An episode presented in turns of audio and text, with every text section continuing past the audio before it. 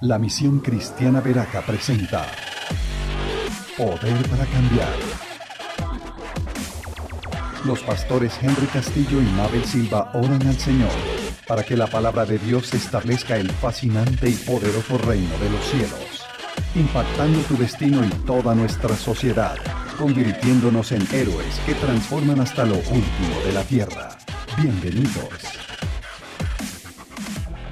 Vamos a leer juntos Salmo 2. ¿Por qué se sublevan las naciones y en vano conspiran los pueblos? Los reyes de la tierra se rebelan, los gobernantes se confabulan contra el Señor y contra su ungido y dicen, hagamos pedazos sus cadenas, librémonos de su yugo. Pero el rey de los cielos se ríe, el Señor se burla de ellos, en su enojo los reprende, en su furor los intimida y dice, he establecido a mi rey sobre Sión sobre mi santo monte. No es donde nosotros queramos, ¿cierto? Hay un lugar elegido por Dios. El lugar que Dios ha elegido para ti es este y para mí también. Por eso no he corrido y he rechazado las demás ofertas que he recibido. Y estoy aquí en la casa del Señor orando, levantando altar de alabanza, poniendo todo su rebaño y sus ovejas en la presencia de Dios. ¿Por qué? Porque la desobediencia causa el furor de Dios. ¿Te imaginas a Dios enojado? ¿Se lo imaginan ustedes? ¿Qué puede alcanzar la ira y el enojo de Dios? Sigamos el versículo 7. Yo proclamaré el decreto del Señor. ¿Hoy Dios da decretos? Eso vamos a aprender hoy. Yo proclamaré el decreto del Señor. Tú eres mi hijo. Me ha dicho, hoy mismo te he engendrado. Pídeme y como herencia te entregaré las naciones. Tuyos serán los confines de la tierra. Las gobernarás con puño de hierro, las harás pedazos como vasijas de barro. Ustedes los reyes sean prudentes, déjense enseñar, gobernantes de la tierra, sirvan al Señor con temor, con temblor, ríndanle alabanza. Bésenle los pies, no sea que se enoje y sean ustedes destruidos en el camino, pues su ira se inflama de repente. Pero dichosos los que en él buscan refugio. Hay una ira de Dios, dice este salmo. ¿Para quiénes? Para los que hacen lo que les antoja, para los que van contra la palabra de Dios. Pueden leer filosofía, pueden leer novelas, pueden leer cómics, pero la Biblia no la leen. Y dice que creen en Dios. Si hay una forma de agradar a Dios. Hoy quiero decirte, el, Salmo 2 tiene un gran mensaje de alabanza como todos los salmos en tiempos difíciles, donde hay que buscar refugio. El versículo 12 dice, dichosos los que buscan en la televisión. No, no dice televisión, no dice en el mundo, no dice ni en el centro comercial, en unas vacaciones, dice en Dios buscamos nuestro refugio.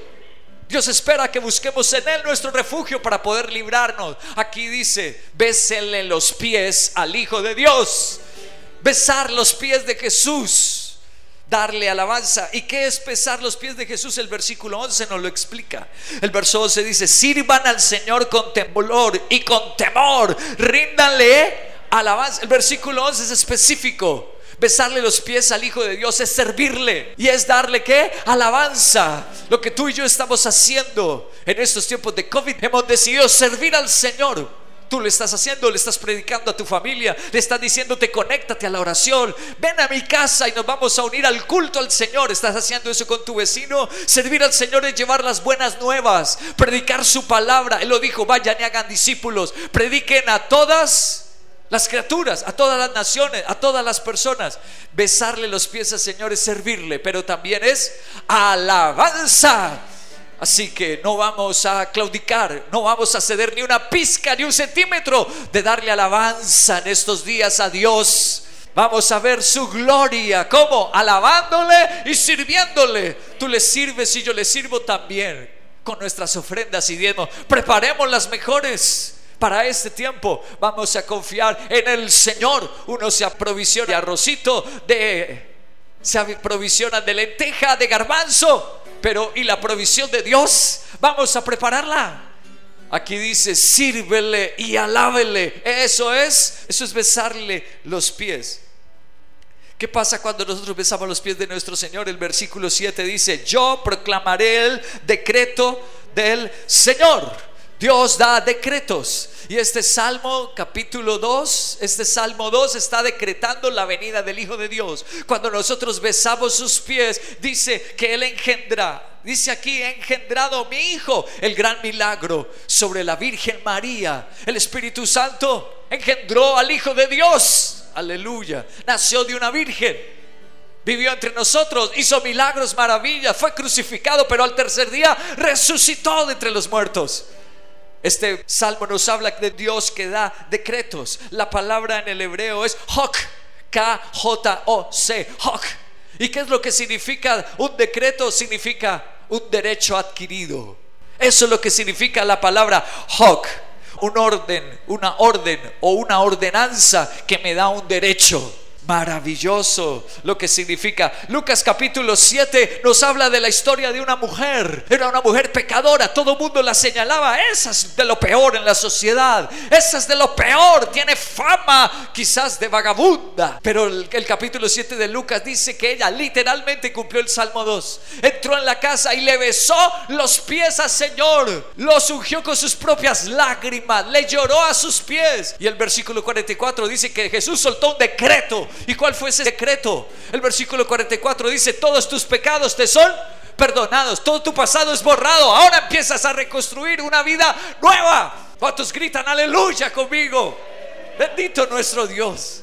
Dios da decretos cuando le besamos los pies. ¿Y qué es besarle los pies? Darle alabanza y servirle. Vamos a darle alabanza. Renuncia ya a la música secular. Apaga un poco el televisor y reúne la familia a orar conmigo cada mañana al culto este domingo. Démosle alabanza al Señor. Él suelta decretos cuando lo alabamos. Él acaba con nuestros enemigos. Dice aquí el versículo 9 del Salmo 2, gobernarás con puño de hierro y los harás pedazos como vasijas de barro. Cuando nosotros alabamos a Dios, uno de los decretos de Dios es pelear contra nuestros enemigos como en el valle de Veracá, Josafat, segunda de Crónicas, capítulo 20, dice que alabaron a Dios y Dios confundió a sus enemigos. Otro de los decretos que Dios nos da es la conversión de nuestras familias. Dice el versículo 8, pídeme y como herencia te entregaré las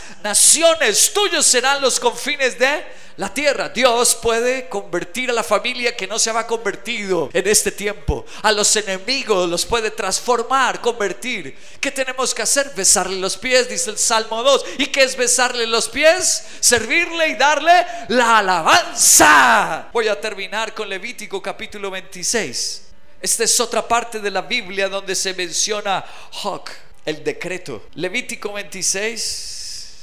El versículo 3 y 4 dice, si se conducen según mis estatutos, dice esta versión en la Reina Valera, dice según mis decretos y la palabra en el hebreo es hak. Si se conduce según mis hak y obedece fielmente mis mandamientos, yo les enviaré que lluvia a su tiempo y la tierra y los árboles del campo darán que no maldiciones, sino frutos. Y el versículo 6 dice, yo traeré paz. ¿Qué traerá el Señor?